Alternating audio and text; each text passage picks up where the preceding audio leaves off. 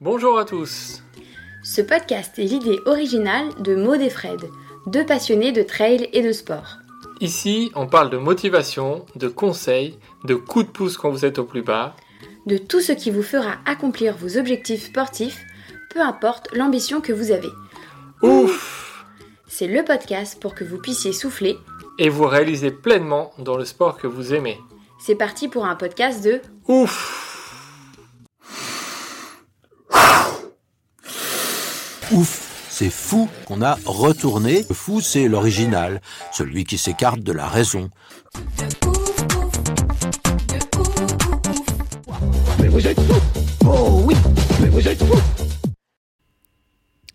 Bonjour à tous et bienvenue pour un nouvel épisode de Ouf. Maintenant, place à notre invité. On a eu l'immense plaisir de recevoir Anne-Lise Rousset. Bonjour à tous, bonjour Maude. Oui, Anne-Lise, vous avez sans doute forcément entendu parler d'elle il y a quelques semaines quand elle a pulvérisé le record du GR20. Mais Anne-Lise, ce n'est pas que ça, c'est une carrière assez complète, c'est beaucoup de victoires, différents formats de courses. Vous allez voir, on va revenir avec elle un petit peu sur, euh, sur tout ce qu'elle a fait, sur son record du GR20 forcément, euh, et aussi euh, sur sa vie. Voilà, vous allez la connaître un petit peu plus. On espère que ça va vous plaire. Nous, ça nous a bien passionnés. Bonne écoute à tous. Euh, bonjour Anne-Lise, merci d'être avec nous aujourd'hui. On est ravis de t'accueillir.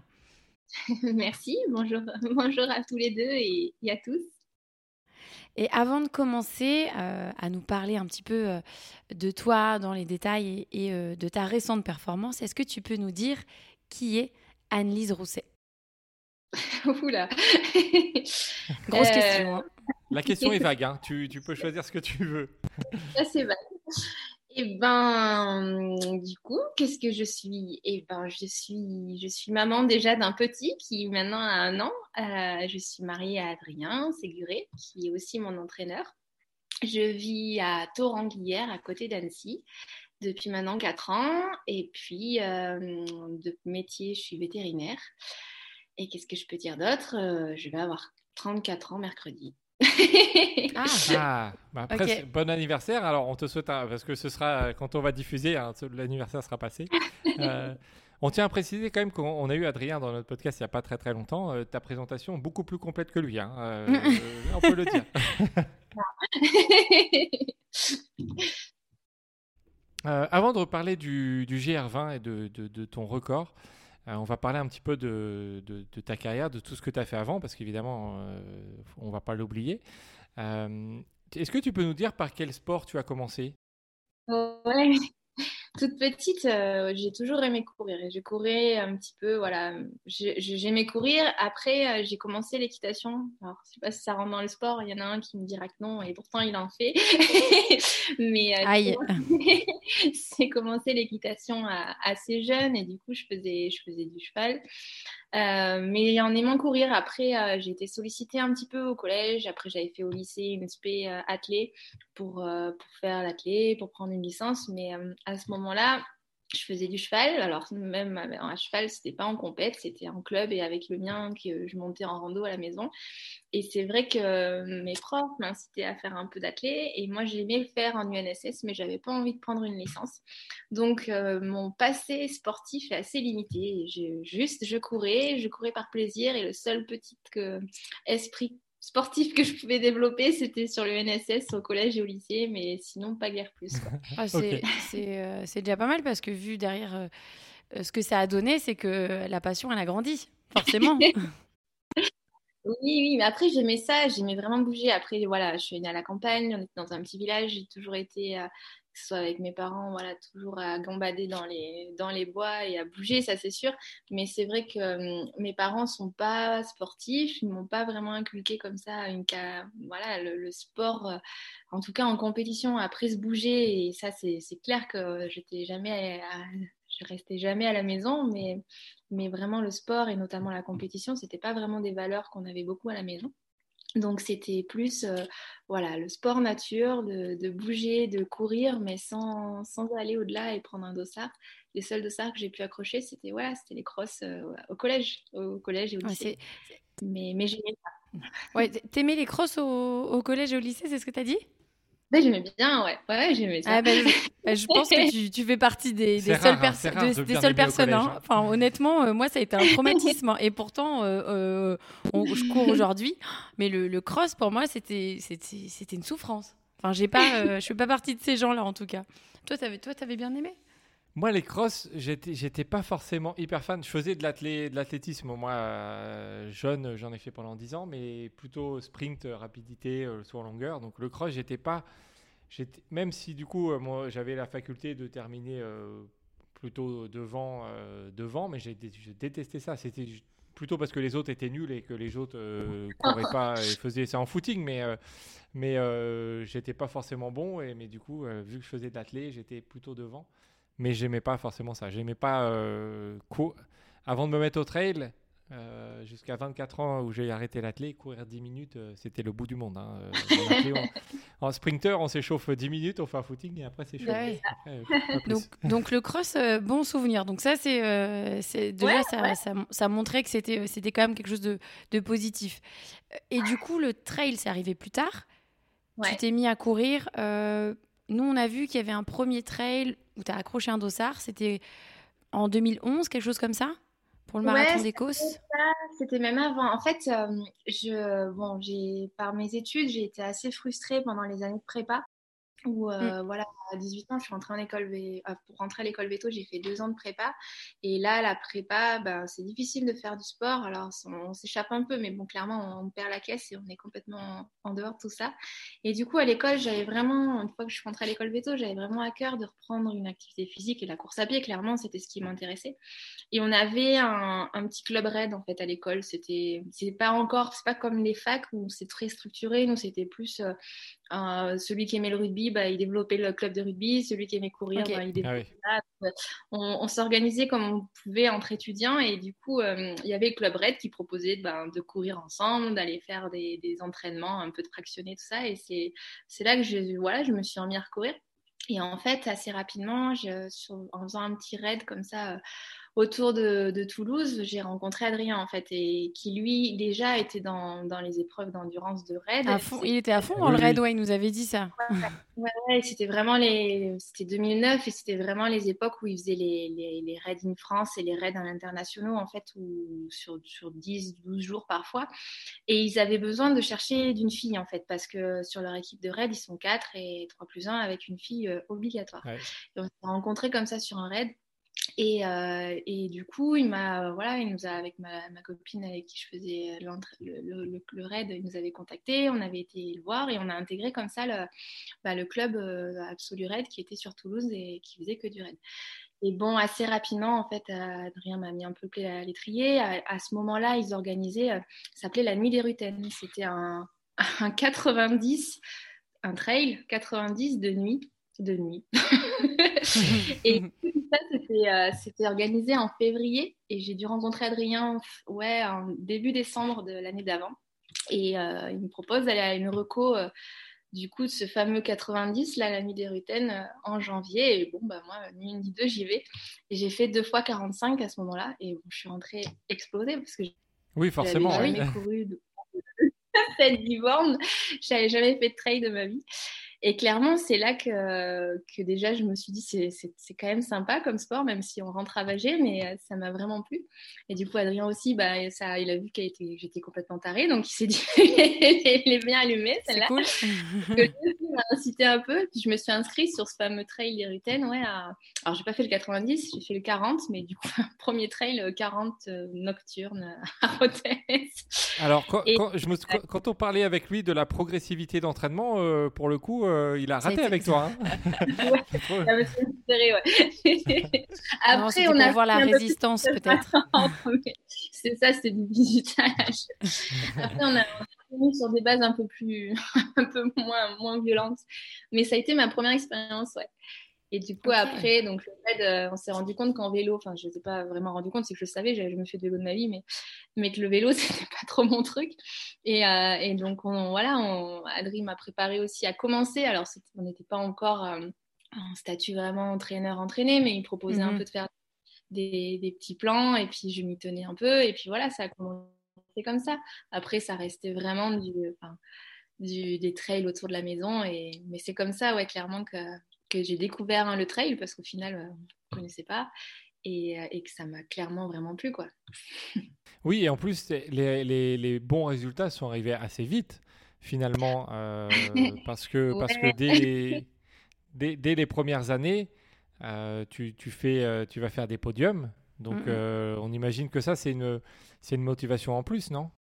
Après, voilà, j'ai commencé aussi par les, les, petits trails autour de la maison. Les trails, alors j'étais à Toulouse, après donc euh, j'étais en Aveyron et dans le Cantal, mais c'était plus ouais, sur Toulouse, autour de Toulouse.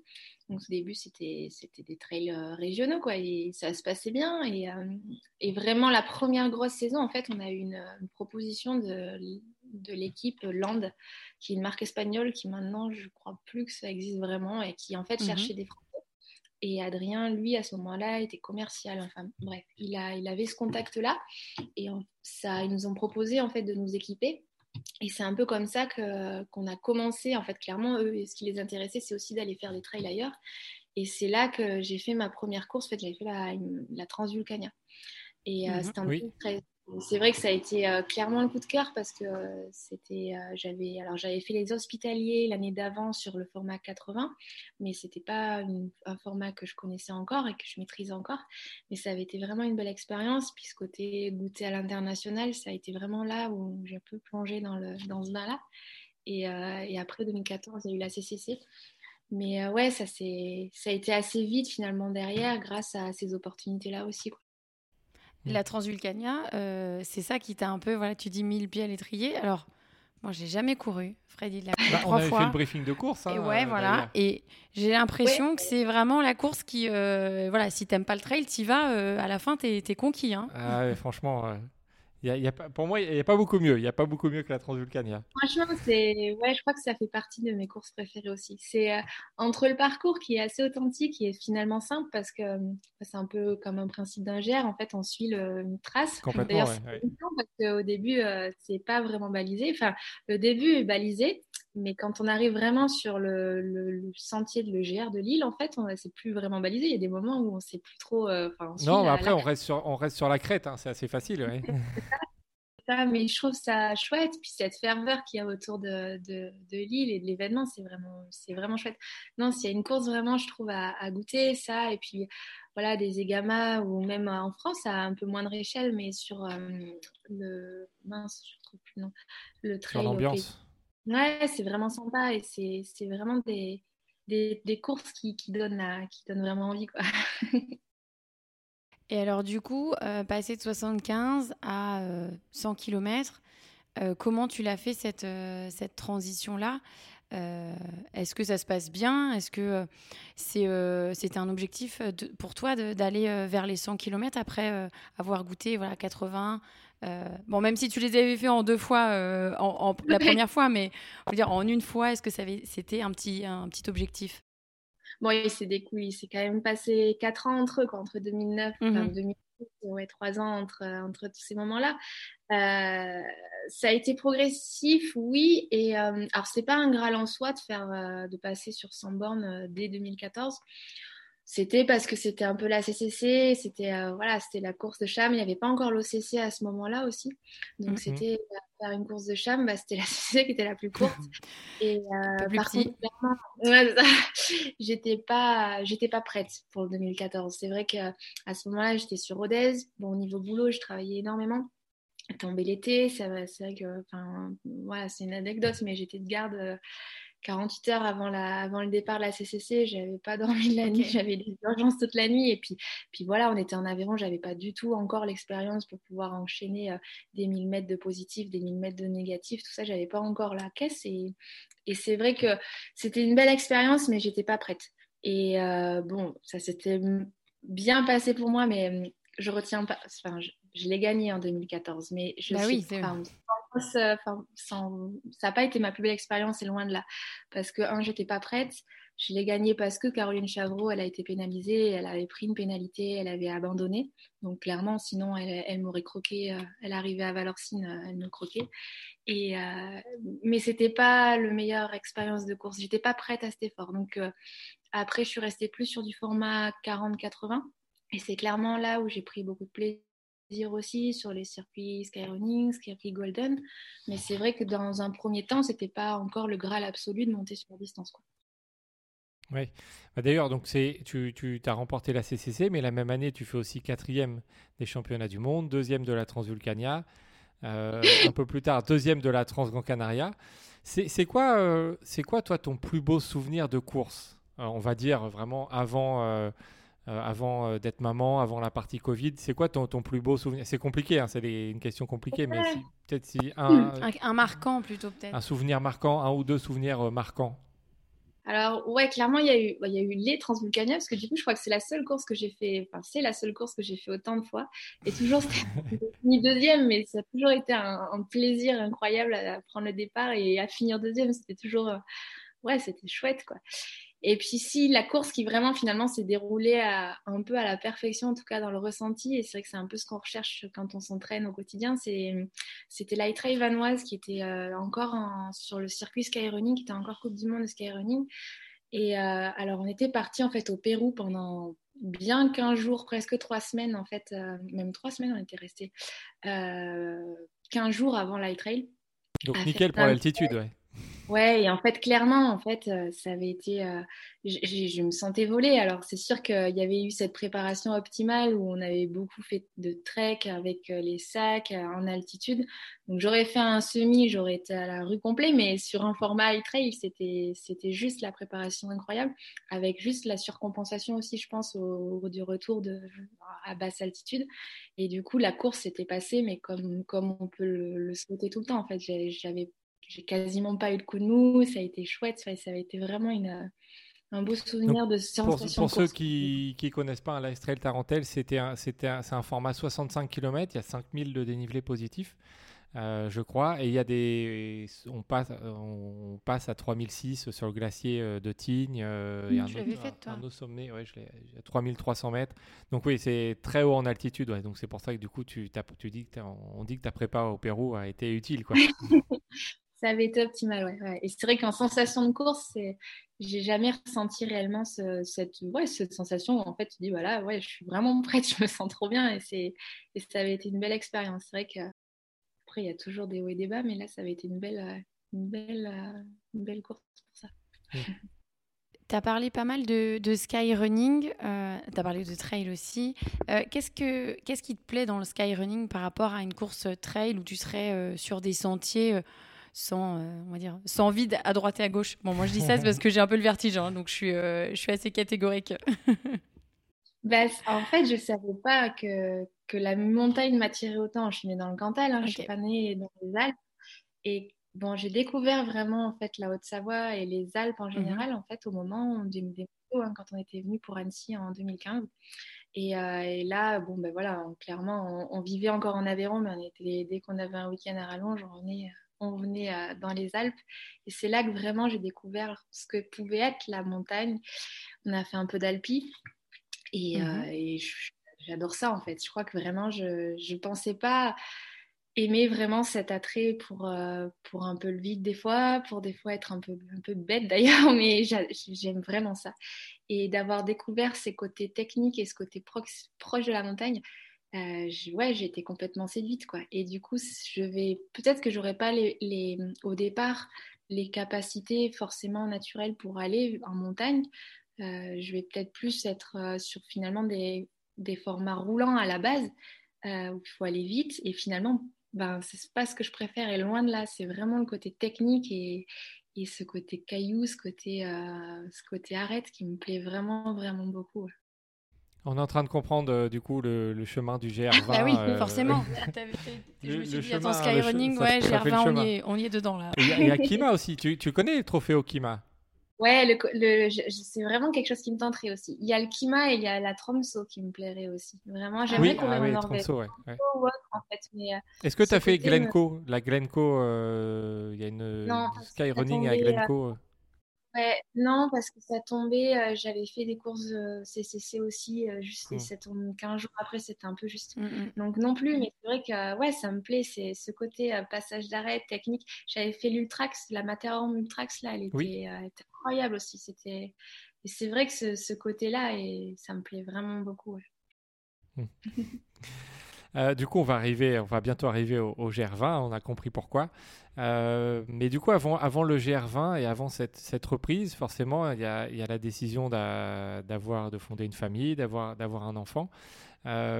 comment ça s'est passé dans, dans la tête? Est-ce qu'il y a eu des interrogations en disant euh, je vais peut-être perdre mon niveau, je vais, euh, je vais peut-être avoir du mal à revenir. Euh, est-ce qu'il y a eu ce cheminement-là ou en fait c'était une décision commune et naturelle d'avoir un enfant et puis après, voilà, tu, tu, vois comment tu, tu vas être après, mais comment ça s'est passé ce, ce chemin dans, dans la tête? Non, exactement. En fait, on voulait avoir un bébé. Donc, du coup, euh, après le moment, euh, quand est-ce qu'on allait avoir un bébé, c'était pas forcément, voilà, c'était pas dicté, mais euh, oui, c'était vraiment un désir d'avoir un bébé. Donc après, j'avais envie forcément que derrière tout ne s'arrête pas et que je puisse reprendre une activité sportive, mais je pense que franchement, voilà, je, je, me, me posais pas cette question, ça reviendrait, ça reviendrait pas, ben voilà, c'était pas grave. L'important c'était d'avoir un petit. Après, euh, forcément, après, je, enfin, faut pas, voilà, j'avais quand même à cœur de reprendre.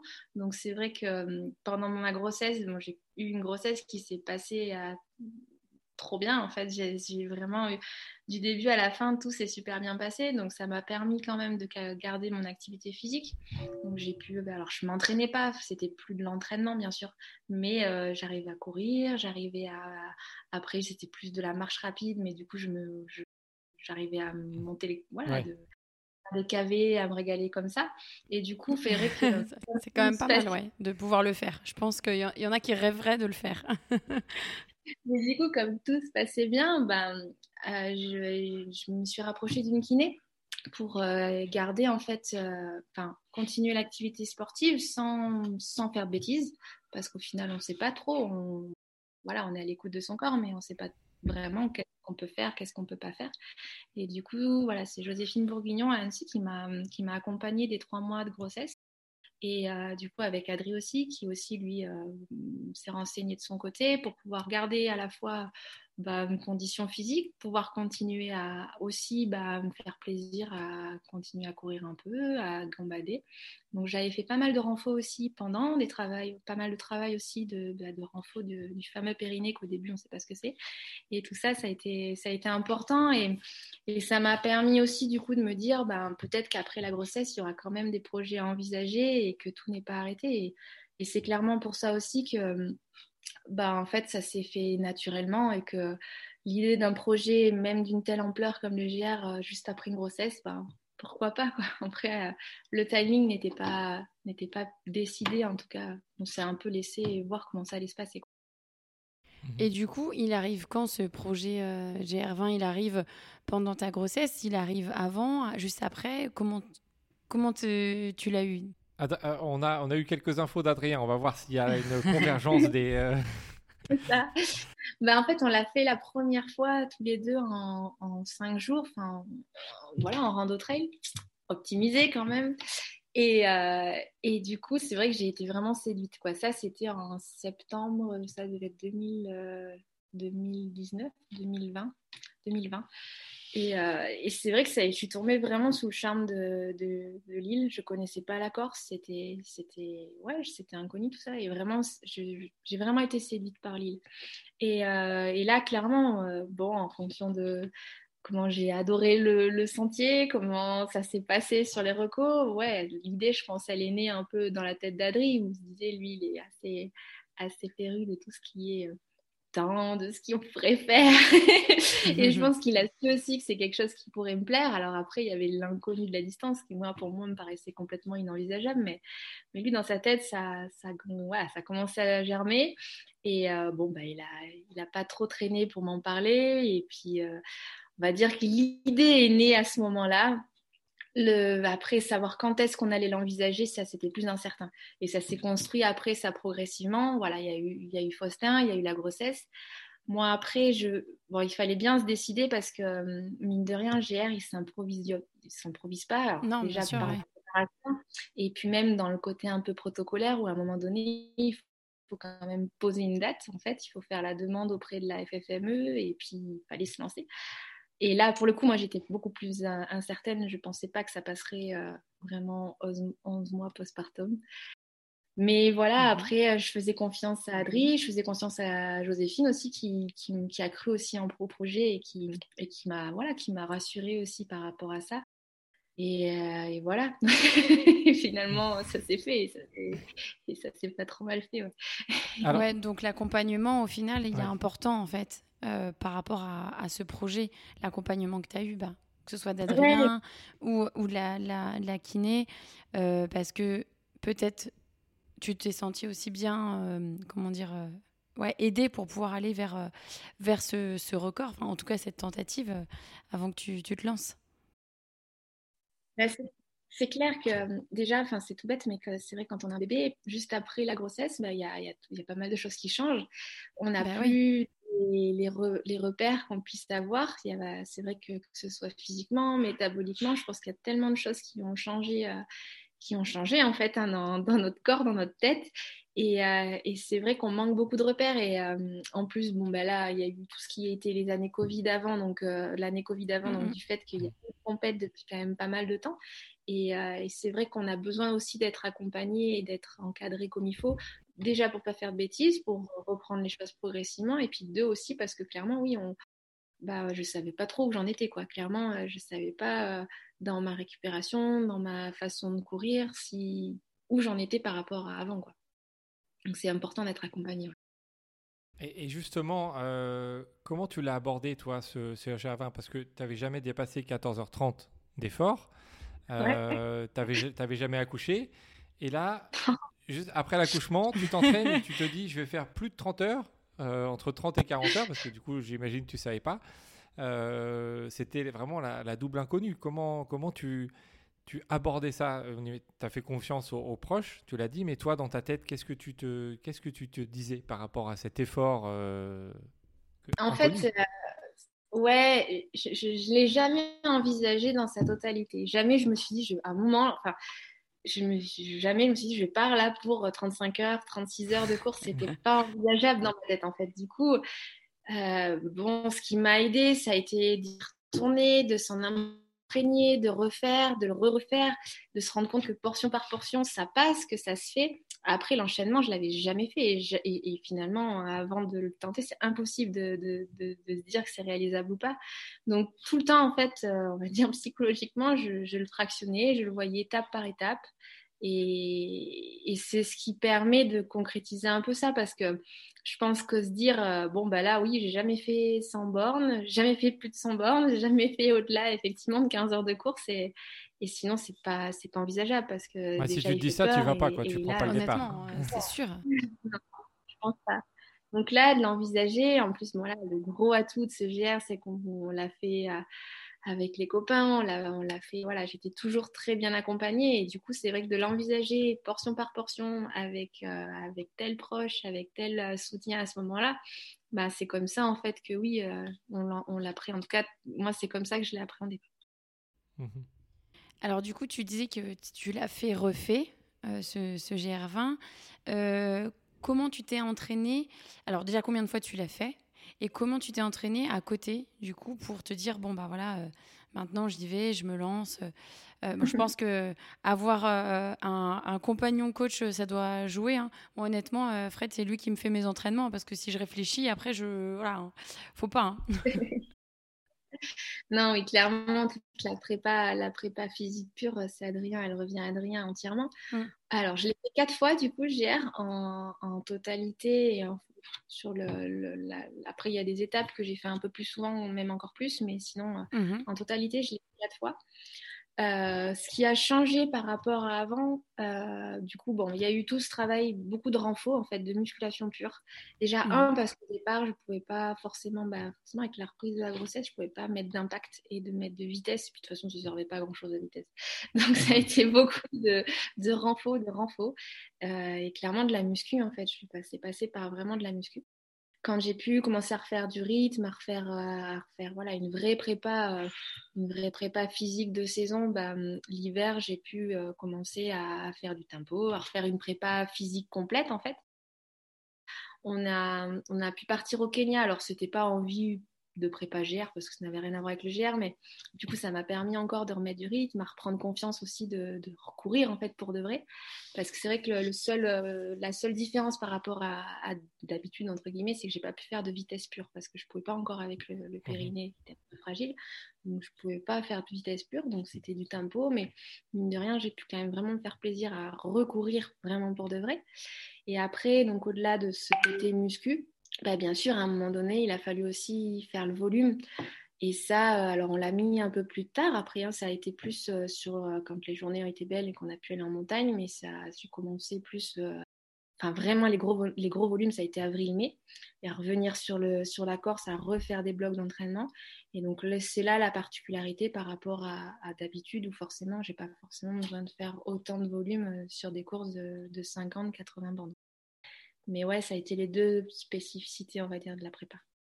Mhm.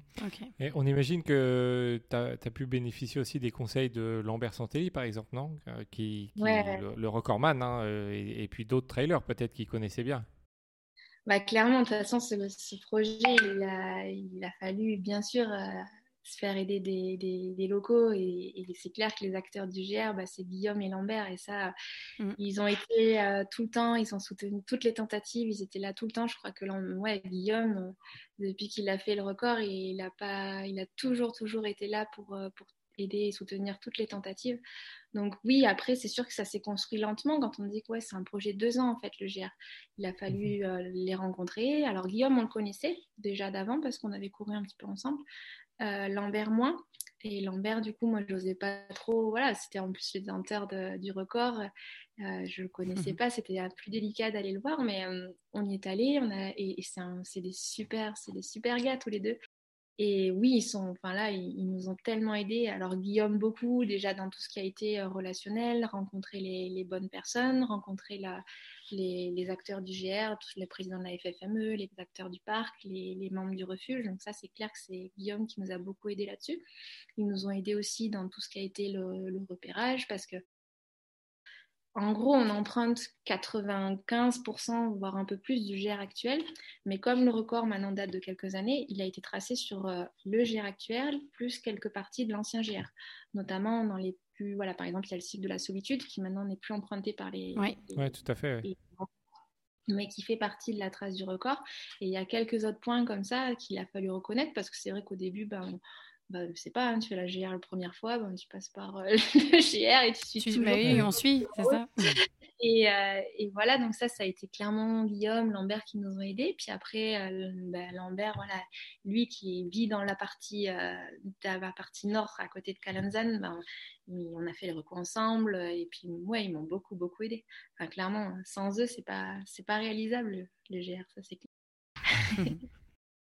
C'est un, projet, on sent que c'est un projet en tout cas euh, euh, commun, c'est-à-dire qu'il n'y a pas, c'est pas un projet où tu es toute seule. Et de toute façon, même, on, y reviendra, mais sur les images, tu n'es quasiment pas toute seule. Hein. Enfin, on t'a quasiment pas vue toute seule parce qu'on sent que les gens, ils ont, voilà, ils te poussent, ils te, c'est toi qui, qui cours, mais les gens te soutiennent et ça, c'est génial. Enfin, ça fait partie aussi de, je pense, de, de l'ambiance qu'on retrouve là-bas quand on veut euh, essayer de, de battre ce record. du coup, l'ambiance, on imagine qu'elle est folle. Enfin, nous, euh, on l'a vu euh, de loin. Mais avant le départ, comment ça se passe? Est-ce qu'il y, a, euh, y a du stress? Il y a, il y a, comment dire, il y a quelque chose on se dit, ah, on a envie de partir. voilà, comment ça se passe? Ben, clairement, oui. En fait, pour une course, n'importe quoi, forcément, il y, a y a, y a un stress. Mais là, c'est quelque chose qu'on a construit depuis longtemps, qui a fait, voilà, qui, qui a mobilisé beaucoup d'énergie, beaucoup de monde, mine de rien. Voilà, quand je me prépare à une course, bon, ben voilà, je suis un peu toute seule à la préparer. C'est Adrien qui est frustrée, ça marche pas, mais en gros, tous les deux être frustrés. En, soi, c'est pas grave. Là, c'est vrai sort aussi qui était à fond investi dedans, mine de rien financièrement aussi, parce qu'il y a eu un projet de film aussi derrière. et, et, du coup, il y a forcément, ça a une pression, on a envie de réussir. Euh, et puis c'est un projet, euh, c'est bête, mais je crois que je me suis jamais en fait autant, j'étais jamais été aussi assidue aux entraînements. Je pense que je suis toujours assidue aux entraînements, mais là vraiment, il fallait que je fasse mes séances. Euh, et s'il y en avait une qui sautait, c'était, ouais, j'ai jamais mis autant de, je pense, de, de, rigueur dans, ma, dans mes entraînements. Donc j'avais vraiment à cœur de, faire en tout cas le mieux que je pouvais. Et, et du coup, forcément, ça entraîne du stress. Alors, ce stress, enfin la motivation, elle était, elle était à 300%, notamment quand j'ai fait la dernière bloc de reco, où ouais, là je me sentais, enfin ça se concrétisait un peu en fait. Je voyais que les étapes, elles pouvaient se faire, que je, voilà, je me sentais plutôt bien, mais bon, ça restait encore euh, étape par étape. Mais là, c'était une grosse motivation. Après, forcément, on est rentré, j'ai travaillé. Donc là, il y a plus le doute qui s'installe où on se dit, bon, bah là, maintenant, du coup, je suis un peu en affûtage en plus, donc il n'y a, plus, euh, a plus les blocs, y a du coup, est-ce que je suis prête, est-ce que je ne suis pas prête? Donc là, il y a une période de doute, on va dire. Puis après, forcément, il y a le stress, mais il y a aussi le, le gros envie quand on va là-bas. On est resté finalement, on est resté que deux jours, enfin un jour et demi même avant le départ. Mais, euh, et c'est bien parce que du coup, on est parti, on a décalé d'un jour par rapport à la météo. On devait partir le 14, on est parti le 13. Mais bon, clairement, oui, il y, a, un stress qui s'installe et à la fois une grosse, grosse, grosse envie. Quoi. C'est clair. Et donc, quand tu es le, lundi 13, 5h45, à 15 minutes du départ, euh, c'est quoi les sensations? Qu'est-ce qui trotte dans ta tête? Est-ce que tu te dis, bon, euh, je fais demi-tour, je rentre chez moi euh, Grosse envie, non, on imagine? Non, ouais, c'est une grosse, grosse envie. Après, ça, c'est aussi irréel, quoi. En fait, c'est assez rigolo ce, départ parce qu'il y avait beaucoup, il y, a du monde. Alors déjà, il y a toute ma horde de copains qui étaient là. C'est vrai que c'était c'est rigolo. On était on arrivait à 20 là au départ. Puis il y a le maire là qui est un personnage assez charismatique, c'était assez rigolo. Et il y a Lambert qui arrive. Alors quand Lambert arrive, ça y est. C'est la, star, la star. ouais, c'est Et du coup c'est très bizarre parce qu'à la fois euh, c'est très silencieux et euh, il y a du monde, mais euh, c'est très silencieux. Je crois que c'est ça qui m'a un peu ouais touchée, ce côté silence et ce côté, les gens étaient là, mais très discret, c'était assez rigolo. Donc ouais, c'est à la fois un mélange, bon, j'avais franchement la trouille, mais, mais, mais, vraiment, il me tardait de partir et c'est assez rigolo, ouais. C'est assez rigolo, c'est très particulier ce départ. et alors, l'objectif, euh, c'était de battre le record ou de faire un temps précis comme celui que tu as fait. C'était quoi vraiment quand tu quand tu t'es entraîné, quand vous avez décidé avec Adrien, voilà que, que vous alliez vous, enfin que tu allais te lancer là-dedans? Ben, Adrien, il, est toujours il a toujours calculé mes estimatifs de course. Et franchement, il s'est pas souvent trompé beaucoup. Et euh, du coup, forcément, quand on prépare un truc, il calcule les courses. Il calcule, et ça, c'est clair qu'il est. Il, ouais, il calcule chaque point, et ça, tout est calculé. Et pour chaque objectif qu'on fait, c'est fait. Donc, lui, euh, au départ, il avait estimé à 36h30. Et Guillaume, Guillaume euh, lui disait, ça peut peut-être passer en 36 heures. Et, et, même en fonction des recos, il me dit, ah, ça passera peut-être en 36 heures. Donc déjà, dans sa tête, c'était 36 heures. Et les temps... Euh, alors après, honnêtement, moi, j'étais... Voilà, il fallait avancer. Je regardais pas. C'était mes, c'était mes, mes paisseurs, en fait, qui faisaient un peu le rythme et qui essayaient de respecter les consignes d'Adri. Moi, je, je, voilà, je, courais, je, faisais ce que je pouvais, mais euh, sans forcément regarder la montre. Mais, mmh mais ouais, clairement, il avait calculé un truc en, en 36 heures. bon, ça va. Donc, donc, du coup, tu, tu... Plutôt correct. oui. Faut le garder. Mais c'est dommage qu'il n'ait pas fait une allure en 30 heures, du coup, parce que finalement, euh, le record de François, tu pouvais le chercher. Hein. Après, c'est ce qui est possible. Enfin, c'est trop possible. oui, non, euh, et du coup, tu dis, euh, l'allure, c'est les pacers qu'il a donné euh, où, toi tu respectais ton allure, tu écoutais tes sensations ou finalement tu as été tout le temps branché sur, à suivre une allure des pacers? Alors, ça, du coup, il faudrait, faudrait demander. En gros, eux avaient des consignes. Ils le savaient. Enfin, clairement, Lambert, il pensait d'ailleurs au départ faire. au départ, on devait faire la, section en, en 5h, 5h40. Et puis Adri lui a glissé à l'oreille, euh, Lambert, on essaye en 5h20. Mais ça, il lui a dit euh, 5 minutes avant le départ. Ah, tu ne ah savais pas, toi. Toi, tu savais pas. Il me l'avait dit, même Lambert m'a dit, tu sais qu'il m'avait, il m'a dit en 5h20. Et je dis, oui, enfin, il me l'a dit, Adri, mais juste avant le départ aussi. Mais je dis, oui, oui, ah je le savais. Et c'est vrai que du coup, Lambert a clairement, ouais, la première partie, il, savait à combien il voulait faire. D'ailleurs, on a, été un peu plus rapide, on a fait un 5h10. Mais ouais, lui, il était en, meneur d'allure pour de vrai. Quoi. Après, euh, après c'était plus avec Guillaume. C'est vrai qu'on a longtemps couru avec Guillaume. La première, au début, on était avec Guillaume et, Augustin. Et après, avec Guillaume et, et Seb. Et Guillaume, c'était plus dans le dans l'écoute. Donc c'est pareil, il savait hein, quel temps il fallait et comme il connaît tellement par cœur et qu'il est clairement Guillaume, il a fait pacer sur la porte, c'est Asco euh, mais il l'a fait depuis depuis le début de après son son record. Donc il est il le connaît par cœur et donc oui, dans sa tête, il avait des, des allures. Après, on allait un peu plus vite que les temps estimés. En fait, à Vizavon, j'avais une heure d'avance sur les temps estimés. Donc, il, il, avait peur que ça pète un peu aussi. Donc voilà, mais c'est bien parce que du coup, on prenait, alors on prenait trois minutes, c'était le grand max qu'on se donnait, mais on s'arrêtait des fois deux, trois minutes euh, au refuge. Euh, et, c'était bien comme ça, parce qu'à la fois, on était dans le. Enfin, comme je disais à Guillaume, je dis, mais moi, ça va bien, c'est que la partie nord, elle s'est tellement bien passée. Je lui dis, bon, ça va péter à un moment donné, c'est sûr, mais pour l'instant, ça va bien, ça va bien. Donc, c'est vrai qu'à la fois, c'était. Ils m'écoutaient et à la fois, euh, ils avaient aussi les consignes. quand, quand, tu dis que la partie nord passe bien, enfin, c'est connaissant le GR, euh, ouais. C'est que après tu te dis que, enfin, ça va péter, mais c'est plus facile. Hein. après, c'est du roulant, quoi. après, voilà, sur, une non, alors hein. non. Enfin, moi, honnêtement, enfin, y a, on, te dit ça, on te dit le nord, c'est violent, le sud, c'est, c'est la... En fait, tu as l'impression que c'est facile. Non, c'est juste, c'est beaucoup plus long le, temps que tu as entre les refuges. Et c'est juste que tu as tout le nord dans, dans les jambes. Donc, euh, donc j'imagine pas, euh, voilà, toi en disant le nord, ça va, ça s'est bien passé. non, mais c'est vrai que forcément, on redoute beaucoup la partie nord parce qu'elle est très technique. Et mm. euh, c'est vrai que déjà, on redoute parce que la moindre faute, ben, ça peut, euh, voilà, ça, mm. s'arrête, hein, une petite chute et ça peut, ça peut s'arrêter. Donc la partie nord, elle est à redouter et puis il faut la gérer aussi parce que derrière, bah, voilà, c'est pas fini. On arrive, on est à la moitié quasiment à Bizavon. On a fait un poil mm. Mais on a fait la moitié.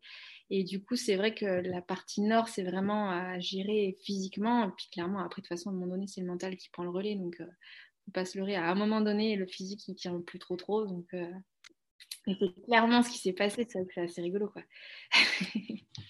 Et alors, donc, tu, tu pars, euh, on, revient un petit peu sur, sur les pacers. Tu pars accompagné de deux pacers à chaque fois parce que, donc, les règles, c'est ça. C'est deux pacers, pas plus. On est d'accord?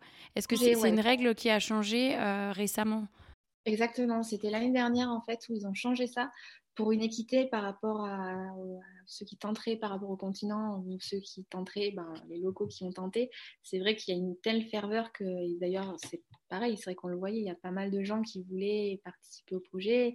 Et c'est vrai que ouais, c'est une règle qu'ils ont fixée. Et je trouve, enfin quelque part moi je trouvais ça bien aussi parce que mine de rien, on était dans ce petit cocon un peu protégé et, euh, et je pense que, en tout cas, moi, j'ai apprécié ce nouveau règlement par rapport à ça, où voilà, je savais qui était avec moi, on se connaissait, et, même, voilà, on se connaît par cœur pour euh, la, grande majorité des gens qui étaient avec moi.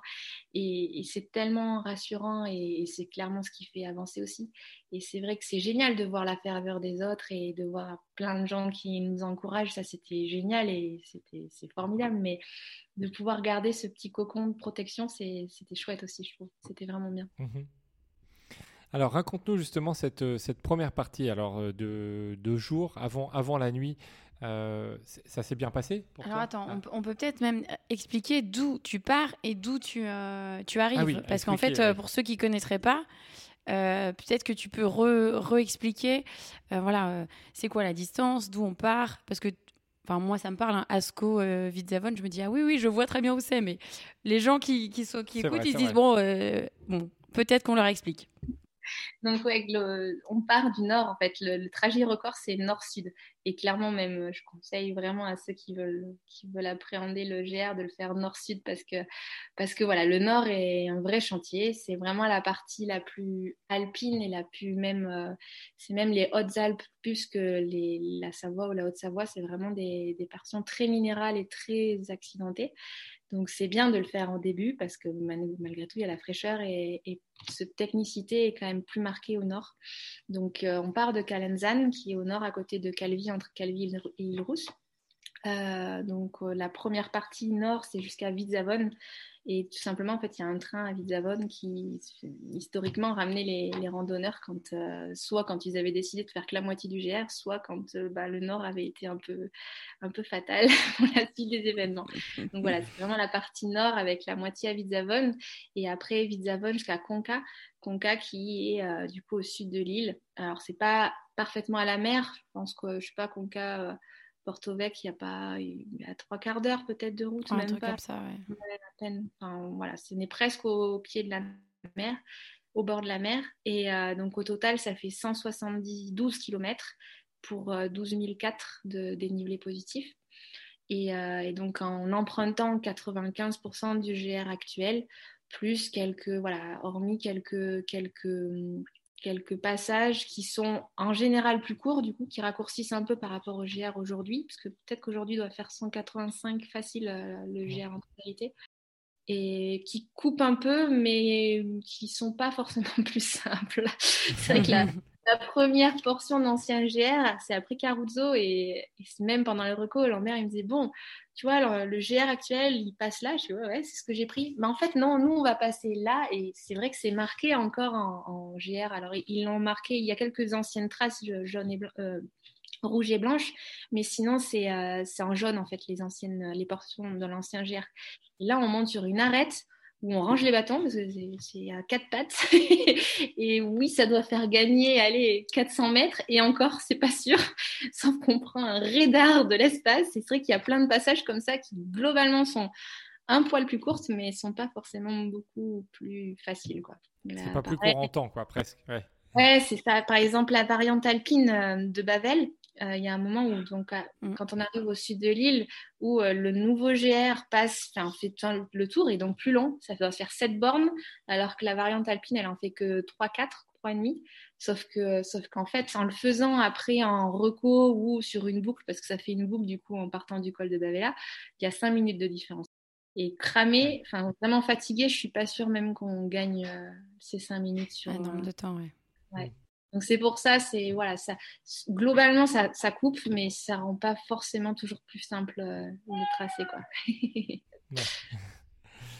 Euh, alors du coup, raconte-nous un peu cette, euh, cette première partie deux jours avant la nuit. Est-ce que est-ce que tu étais bien? Est-ce que tu as eu des petits passages à vide? Ou comment s'est passé du coup cette, cette première moitié? Ou bah, tu es arrivé un peu en avance Ouais, c'est vrai que ça allait pas mal. Ça allait pas mal. Non, franchement, c'est vrai que on la, on la redoute, c'est clairement c'est, la partie qui fait peur, mais ça s'est vraiment super bien passé.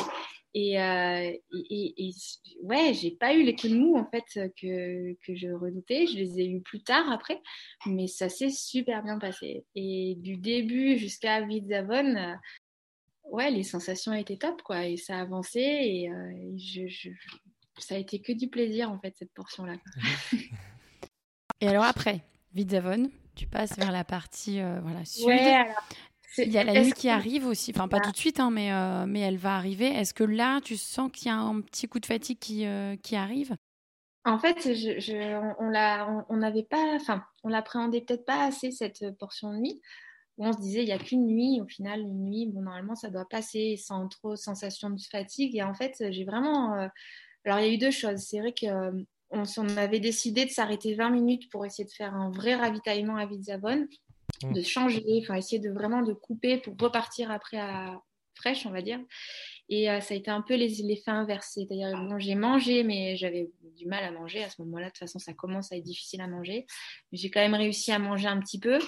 Euh, je me suis changée, mais du coup, j'ai eu froid et c'était plus même de la fièvre, en fait. Enfin, forcément, on est dans un état un peu mmh déjà très inflammatoire, donc j'avais presque j'avais des frissons, puis là tout de suite ça m'a coupé, vraiment j'avais mal au ventre. Et du coup là déjà de voilà cette coupure peut-être a été hum, par erreur un poil trop trop longue. Parce que c'est vrai qu'en avant avant Visavon on était encore dans un rythme avec avec Guillaume où ça allait ça allait bien en fait encore. Et, peut-être que alors ça aurait certainement rien changé parce que ça serait venu aussi la difficulté, mais peut-être à voilà réfléchir après. Euh, c'est peut-être ça qui a entraîné vraiment cette difficulté la nuit. Puis après, j'ai, une fois que ce cap est passé de la douleur au ventre et de se remettre en route, de se réchauffer, ça a été vraiment la sensation de sommeil. Et c'est vrai que je ne pensais pas, hein, je savais pas ce que je savais pas aussi, mais j'avais vraiment envie de m'endormir. Et, euh, et, là, à ce moment-là, j'étais avec deux copains du coup euh, d'Ajaccio, et eux avaient un petit peu par par mission de on avance même si on avance moins. Et c'est vrai qu'on par rapport au temps là on voyait vraiment qu'on chutait dans les enfin eux ils se voyaient vraiment on n'avançait plus quoi. Ils me disaient mais non mais c'est pas grave au moins on avance on avance ça passe. Et, et en fait je pense que c'est là où j'aurais peut-être dû m'arrêter avant. l'erreur ouais. Ouais, Je ne sais pas si ça aurait changé, mais c'est vrai que je, je, je, je, tombais de fatigue en fait. À plusieurs reprises, je m'arrêtais, je leur dis mais là, il faut que je dorme, je vais dormir. Et mais bon, en fait, bah... c'est aussi peut-être que tu connaissais pas aussi le oui, de ce, faire ce nuit, passage de nuit. Euh, oui, certainement. C'était voilà de savoir comment on appréhende. Alors c'est vrai que j'avais un peu aussi euh, Guillaume qui voilà qui m'avait tellement donné de conseils et, et me disait écoute si tu es en avance, si vraiment tu as besoin de dormir, je pense que tu peux t'accorder 10 minutes, un quart d'heure pour dormir. Et, du coup même je leur disais aux copains d'Ajax, je leur dis mais Guillaume il m'a dit ça. et mais bon, écoute Guillaume. et c'est vrai que voilà, est-ce que j'aurais dû, est-ce que j'aurais, je sais pas si ça aurait changé, mais c'est vrai que cette partie a été très très dure. Et après, j'ai changé de, de pacer, voilà, pour retrouver euh, deux amis très proches du coup à à, à, à Verdé. Et notamment, il y a Stéphane qui, qui est médecin. Et du coup, j'ai fait appel à son, à son œil de médecin. Je dis, écoute, Guillaume, ah, Stéphane, il faut que je dorme. et donc, c'est vrai que c'est là où ils m'ont dit, bah, ok, on va essayer, essaye, euh, essaye de dormir. Et franchement, on, on tente cinq minutes. Je ne sais pas si ça va faire quelque chose, mais on essaye. Et c'est vrai que ça, c'était complètement euh, expérimental. J'avais jamais fait ça de ma vie, mais je me suis couchée du coup sur le bord du chemin sans trop savoir où c'est que j'allais me coucher, mais c'est pas grave. Et c'est vrai que je me suis endormie, mais vraiment instantanément et, d'un sommeil hyper profond en fait. Et, euh, et, et, du coup, il, après, juste en me chassant un moustique, et en fait, ça faisait cinq minutes, je me suis réveillée et c'est reparti. Et, je pense que ça m'a fait énormément de bien en fait. Alors après, voilà, est-ce que ça m'a fait du bien parce que c'était à ce moment-là? Est-ce que je l'aurais fait avant? J'aurais jamais réussi à me réveiller? Je sais pas. Mais euh... En fait, par, par, par expérience, euh, j'ai fait quelques ultras et comme toi, je pense qu'à un moment, on est fatigué, on, on s'endort de fatigue et ouais. on a peur de s'arrêter parce qu'on se dit on va perdre du temps. Mais pour ah. avoir testé les deux, je pense que ces cinq minutes euh, que tu as perdu euh, t'ont fait gagner une heure euh, ou 30 minutes, ou enfin on saura jamais, mais je pense que ça t'a fait gagner énormément de temps parce que si tu avais continué, euh, si tu avais continué, tu aurais continué à une allure beaucoup plus faible. Mmh, et, mmh. et peut-être que tu te seras pas arrêté, mais au final, tu aurais peut-être perdu du temps. Donc je pense que c'était plutôt pas mal. Ouais. Et tu as expérimenté aussi Est-ce que les, les, coureurs de, de, fin de peloton, même de dernier, les derniers arrivés, expérimente. Quand tu dis je me pose sur le bord d'un chemin et je dors, c'est exactement ce qu'on fait. C'est-à-dire que on se pose pas la question, on se dit on s'allonge, on en a marre, on dort, on attend bon de se réveiller. Sauf que bon, on imagine que sur le GR20, bon sur la partie sud c'est un peu plus facile, mais il euh, n'y a pas trop trop d'endroits pour dormir euh, ultra confort quand même. Non, mais bon, à ce moment-là, je me suis pas vraiment posé des questions. Ouais, tu t'en fichais. mais ouais, ouais, ça a été, moi, c'était une expérience. Après. Euh, est-ce que ça sera pareil sur, euh, sur un même format? Est-ce que ça sera la même euh, parce qu'il faudra gérer de la même façon? J'en sais rien. C'est une fois et une première. Enfin, je peux pas vraiment encore parler de de, de, de, ce qui fonctionne ou pas, mais c'est vrai que je pense en tout cas que ça a été cette petite sieste, ça fait du bien et, en tout cas ça, ouais, ça a été, ça a été chouette et, et en tout cas je si, si, ça se reproduit et si, si, je refais des distances comme ça, ou qu'il y a, ouais, je pense que ça sera peut-être quelque chose à, à, à, envisager autrement et à, à l'intégrer. Alors du coup, comme dans chaque ultra, à un moment donné, le soleil, euh, il se lève. Et là, est-ce ouais. que ça fait du bien? Est-ce que là, tu te dis, waouh Non, mais la, le petit crépuscule là que tu vois au loin, tu te dis, ça y est, c'est bon, le jour, il est là. Est-ce que là, tu te dis, c'est bon, je repars sur une autre journée? Ouais, ça c'est vraiment. Et puis là, pour le coup, pour le coup, avec Adrien, on pensait vraiment que le gros coup de bambou tomberait à ce moment-là, vers les, les 5 heures, là où, justement on est vraiment fatigué.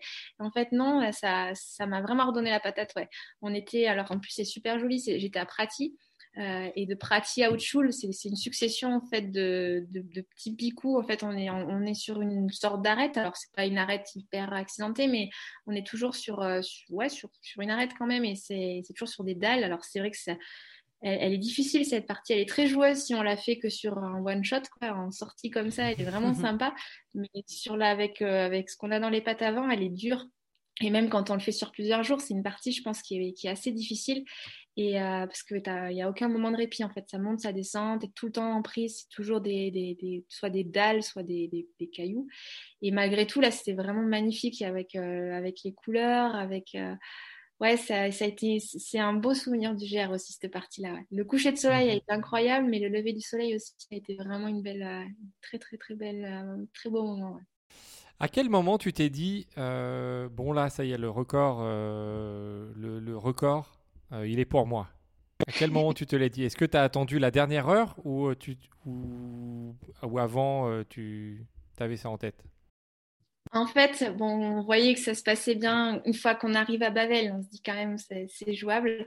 Après, il peut toujours se passer et tout. Enfin, en fait, c'est à la fin, c'est vraiment là où j'ai commencé à regarder la montre. Jusqu'à présent, je la regardais pas et quand même à, partir de Bavet, quand même euh, les sept derniers kilomètres, je les ai comptés quand même. Mais franchement, avant, je ne regardais pas. Et, et ouais, là, en plus, j'étais avec, avec Adri qui est rentré et avec Laurent aussi, qui est mon témoin de mariage, euh, qui on se connaît par cœur. Laurent qui avait fait déjà la portion avant moi. Et, et oui, on y croit, on y croit tous les trois. On, on y croit je voyais ma sœur voilà, qui avait Faustin qui venait nous voir, elle était déjà en larmes. mais justement, on y croit, mais il faut pas. Enfin, je, me refusais en fait de, de me mm. déconcentrer par cette émotion-là. Et jusqu'à la fin, et même, euh, c'est vrai qu'elle est, c'est très dur la fin parce qu'en fait, on a des rentrants. il faut compter les rentrants un peu. On se dit mais elles sont où ces portes? Parce que voilà, il y a un moment où vraiment à un kilomètre avant l'arrivée, euh, il y a comme une flamme rouge, quoi, où il y a, il y a deux rochers qui, on les appelle les portes de la les portes du coup et, euh, et euh, de la délivrance. Chercher les portes de la délivrance et c'est vrai qu'avant de les atteindre, ça, ça, ça, arrive jamais quoi. Et, jusqu'au bout, euh, c'est là où il faut, il faut rester concentré. même si là il y a moins de cailloux, il y en a quand même encore. Euh, et, du coup, il faut vraiment pas que l'émotion euh, que l'émotion dépasse le reste. Quoi. Donc vraiment, je me suis essayé de, serrer les dents et d'oublier en fait euh, ben, que ouais, on, arrivait au bout et que là, on pouvait se lâcher. J'ai essayé de, vraiment de, de, retenir en fait c'est, cette folle émotion qui commence vraiment à monter pour vraiment rester vigilante parce que ça peut, ça peut lâcher à n'importe quel moment, jusqu'à jusqu'à la fin. Et justement, d'ailleurs, une cheville, ça peut beaucoup, ça peut vite partir. Ça part beaucoup plus vite quand on se dit il reste 500 mètres et que c'est fini, quoi. Et là, euh, ça peut aller vite. Ouais, non, c'est clair. Puis bon, voilà, après, en plus là, je courais n'importe comment. Je me suis jamais vue courir comme ça, donc c'est vrai que à lever les jambes, se forcer à, faire attention. Ouais. Mm, mm. Et au final, donc tu dis que tu regardes ta montre, tu, tu, tu arrives, tu bats le record en 35h50. C'est une performance de, de, ouf. On en parlait au départ. Est-ce que, bon, il te l'avait dit, Adrien, que tu allais faire peut-être 36 heures, mais est-ce que quand tu arrives, tu te dis, waouh, ok, je les ai fait, c'est 35h50, j'y suis, quoi. J'ai, je suis, j'ai passé ces, ces, portes de la délivrance, tout le monde est là. je regarde ma montre, bah, c'est bien 35h50. Alors, oui, à la fois je le savais dans ma tête, j'avais ouais. que c'était, on avait passé les, on était passé en dessous des 36 heures, et à la fois à ce moment-là, on pense pas à ça, quoi. Non, non, c'est. Ouais, ouais t'es complètement ailleurs. Ouais, ouais. Là, y a, là pour le coup, on lâche tout, et, et là, oui, bien sûr, c'est la cerise, c'est même plus que la cerise, mais c'est génial qu'on a, qu'on ait réussi à, mais déjà d'être arrivé au bout en fait, d'être arrivé là, et puis voilà, c'est tellement, franchement, on, on partage on vit une aventure tellement incroyable en fait, en partageant comme ça des aventures comme ça. Il y a peu de moments, je pense, même dans une vie. Alors voilà, il y a, il y a eu mon mariage, il y a eu la naissance de mon petit, c'est des moments forts, mais malgré tout, ces moments de partage aussi forts, bah, mine de rien, il n'y a pas grand-chose quand même qui procure de telles émotions. Et c'est vrai qu'à ce moment-là, on pense à ça, c'est tout. On savoure, et on savoure comme on peut d'ailleurs, mais on se laisse, là, il y a tout qui lâche. Quoi. Mais le chrono, bien sûr, il est là, mais ouais, c'est plus qu'un chrono quand même quand on a vécu ça. ah. Et est-ce que, est que tu te rends compte de, l'ambiance qui à l'arrivée? Est-ce que tu. À quel moment tu prends conscience de, de ce que tu as fait? Ça, vient le, le, lendemain, non? Ça vient les jours après ou? Ouais, ouais, et encore, parce que le lendemain, le lendemain, 48 heures après, là, il y, a la, il y a la douleur un peu quoi qui revient. Que là, pour oui, le coup, on avait. Mal, ça fait un peu mal. Et puis, on est dans un état, euh, c'est un lendemain de vite, quoi. Enfin, étant très, très, très arrosé, quoi. Donc, c'est vrai que c'est pas forcément les meilleurs moments, les deux, 48 heures après. Après, euh, ouais, bon, il y a cet instant magique, quoi. Vraiment des instants, des, minutes et des heures après, après ce qui s'est arrivé, ce qui s'est passé. Puis après, ben, c'est, on a pu rester sur l'île jusqu'à, jusqu'au dimanche. Du coup, euh, on est resté ensemble. Ça, ça a été, ça a été chouette parce que voilà, il a fallu passer là, cette phase de, de 48 heures euh, pour moi compliquée. Mais, mais après, voilà, de pouvoir se poser, de pouvoir profiter ensemble, c'était, c'était vraiment, ouais, ça, c'est là où on commence à, atterrir un peu. Mais mine de rien, ça a pris du temps. Même après, en étant rentrée, la première semaine, alors il y a une fatigue, hein, il y a une fatigue profonde qui s'est installée, mais malgré tout, on, est un peu, on est un peu ailleurs quoi, encore pendant, pendant, 15 hmm. jours. On a du mal à descendre de, de la Corse, on est toujours là-bas. Et on n'en a pas parlé, mais au niveau de l'alimentation, euh, tu as fait quoi? Est-ce que euh, tu avais des plats déjà préparés? Tu avais euh, de l'alimentation froide, chaude? Pour la boisson, je sais qu'on a suivi un peu que tu buvais essentiellement de l'eau et que tu rajoutais des pastilles de sel. Euh, mais pour euh, on a suivi. je pense que c'est c'est ton ami euh, médecin qui, qui ah parle de ça, je crois, à l'arrivée. En fait, ces pastilles de sel, parce que ça se présente sous forme de gélule et ça me. Je, je, supporte pas l'idée de prendre un truc sous forme de gélule. Mais d'un autre côté, j'ai essayé les électrolytes et de mettre des, du sel, vraiment des sels minéraux dans les boissons. Et en fait, ça passe, ça passe euh, pendant 5 heures, mais après, il n'y a plus rien qui passe. Donc, c'était le seul moyen de déjouer euh, ces pertes de sel. Alors, la lime, c'est bon, clairement le, le, truc qui pêche sur un effort aussi long. C'est dur, c'est très très dur à gérer. Le truc qu'on a fait, clairement, en gros, pendant toutes les sorties longues, ben, c'était de tester ce que, de tester, de tester ce qu'on allait prendre. Euh, on se faisait des plans, voilà, on s'était fait tout un plan, euh, c'était là, c'était un menu à la carte, quoi. C'était voilà de ce qui pouvait nous faire, de ce qui pourrait me faire envie malheureusement, voilà, il y a la réalité. Puis après, alors, notamment mes copines, les pauvres, elles, étaient, elles avaient fait à Vitzavon, justement, bon, elles m'avaient fait une soupe, ça s'est super bien passé. Ça, elle était tonnerre, cette soupe, elle est bien passée. Mais après, on avait essayé de trouver des, mm, des sushis, euh, mais végétariens, sans, sans, sans, avec, surtout pour avoir du riz, des avocats, avec un peu de mangue dedans. Elles étaient toutes fières, elles avaient été chercher ça à Corté, elles avaient été chercher des gâteaux à châtaigne à Corté. C'était tout euh, un menu de fête. Et en fait, malheureusement, il y a, rien qui est passé. Ah, T'as rien mangé Les sushis, je les ai trouvés immondes alors que j'aimais ça, mais c'était dégueu. Et pourtant, voilà, elles avaient fait tout ce qu'elles pouvaient, mais c'est c'est difficile, ouais. En fait, il y a vraiment la réalité et la pratique. Euh, c'est pas facile quoi. Et c'est bête, mais euh, presque ce qui me faisait le plus plaisir et ce qui m'a presque le plus nourri parce que voilà, après j'avais j'avais mes bars et, et mes compotes euh, qui voilà mes bars en tout cas des sponsors qui étaient bien calculés tout ce qui allait bien ça je les ai mangés. Mais euh, mais la seule chose qui me faisait plaisir des fois c'était un sneakers qu'on me donnait au refuge quoi. Ça mmh. c'est que c'est pas facile. Ouais c'est mmh, Ouais, mais y comme tu le dis, il y, a la, il y a la théorie, il y a la théorie, il y a la pratique. En fait, euh, au bout d'un moment, au bout de, de, de, plusieurs, de, 10, 20 heures et plus, mmh, en fait, du, d'une minute à l'autre, tu peux vouloir manger euh, sucré, salé, tu, tu, sais, pas, pas, en fait, tu comprends pas. Oui, et puis clairement, le système digestif, il n'existe plus, quoi. Oui, aussi, il n'y a, rien, donc c'est difficile de... Ouais, c'est vrai qu'on le ressent clairement, quoi. L'estomac, il le fait bien comprendre, quoi. Alors, j'ai pas eu de nausée, j'ai pas eu de, problème en soi, hein, j'ai pas eu de soucis mhm. digestifs, mais bon, il y a des moments où tu as mal au bide parce qu'il y a, y a, rien qui... Enfin, ça veut pas... Mm. Ça, n'existe plus, quoi. Donc, voilà, c'est pas évident. C'est très dur. Après, je pense que ça, c'est clairement les années d'expérience qui peuvent pallier à ça. Mais c'est difficile de dire la recette absolue. Alors, je pense que mine de rien, euh, mais c'est celle-là qui m'a bien saoulée et que mes copains m'ont tout fait utiliser du stratagème. Il y a même Laurent qui a essayé de me le mettre dans une, dans une barre. C'était dégueu. Faut surtout pas les ouvrir, ces gélules. C'est dégueu. Mais euh, de rien, je pense que ça a quand même été pas mal parce que, parce que j'ai vraiment, enfin, j'ai transpiré énormément. Quoi. Il y a eu des pertes conséquentes. Hein. Il a quand même très, très chaud. Donc, ça, ça a quand même permis, je pense, de, de pouvoir garder cette teneur en électrolytes et en minéraux. Ça a été bien. Après, euh, l'énergie et l'alimentation, c'est pas, c'est loin d'être facile. Et il y a encore, enfin, en tout cas, si je veux faire du long plus tard, il y a encore pas mal de boulot à faire là-dessus parce que c'est pas facile de trouver le plan de route encore.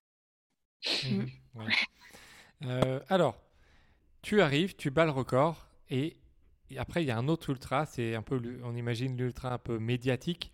Est-ce que tu t'attendais à, à avoir autant de, sollicitations, autant de, euh, de, retours, autant de messages, on imagine. Euh, comment ça s'est passé? Euh, Absolument pas. Déjà, bon, je savais, en fait, Scott a fait appel à une agence de relations presse, chose qu'ils avaient eux non plus jamais fait. Mais c'est vrai que le projet prenait, quand on a commencé à vraiment le présenter, commençait à prendre vraiment de l'ampleur. Et du Mhm. coup, voilà, ils se sont dit, bah, on va se faire aider. Euh, voilà. Alors, moi, clairement, alors je ne vais pas le dire, mais j'ai coupé tout ça, en fait. Clairement, euh, les réseaux et tout, je me suis vraiment... Alors déjà, je ne suis pas très, très assidue là-dessus, mais là, j'ai vraiment, me suis vraiment éloignée de tout ça. Et, euh, même par rapport à cette euh, agence de relations de presse, clairement, c'était quand on recevait les mails déjà en amont, avant le projet de, de savoir que telle personne, tel média était intéressé. Euh, Adri m'interdit de lire les messages. Et c'est vrai que pour me protéger de tout ça, il me dit non, non, mais là, tu as reçu un message, tu, tu le lis pas, ça sert à rien, tu le lis pas. Donc je... Et c'est vrai que j'ai joué complètement le jeu et pour ça, je suis pas du tout tentée. À... Et au contraire, j'ai envie de me préserver de ça. Donc j'étais, je savais qu'il se passait quelque chose, mais j'étais à des années-lumière de savoir qu'il allait se passer autant de choses. Et après, euh, et clairement, en fait, ouais, non, je m'attendais pas du tout à ça, quoi. Et, euh, et du coup, le retour sur Terre euh, et notamment toutes les sollicitations qu'il y a pu y avoir juste après le record. Alors, j'avoue que bon, j'étais tellement dans un état euh, bah, entre la fatigue, entre l'euphorie du truc et entre, j'étais dans un état un peu second, donc je répondais un peu. un peu bêtement, mais sans me rendre compte vraiment de Ah, tiens, c'est BFM, ah, c'est Stade ah c'est stade 2 ah bon c'est l'équipe. Ah bon. Et c'était tellement fou en fait. C'était tellement fou que j'ai un peu répondu sans, sans, me rendre compte de ce qui se passe. Et là c'est vrai que ouais c'est assez incroyable.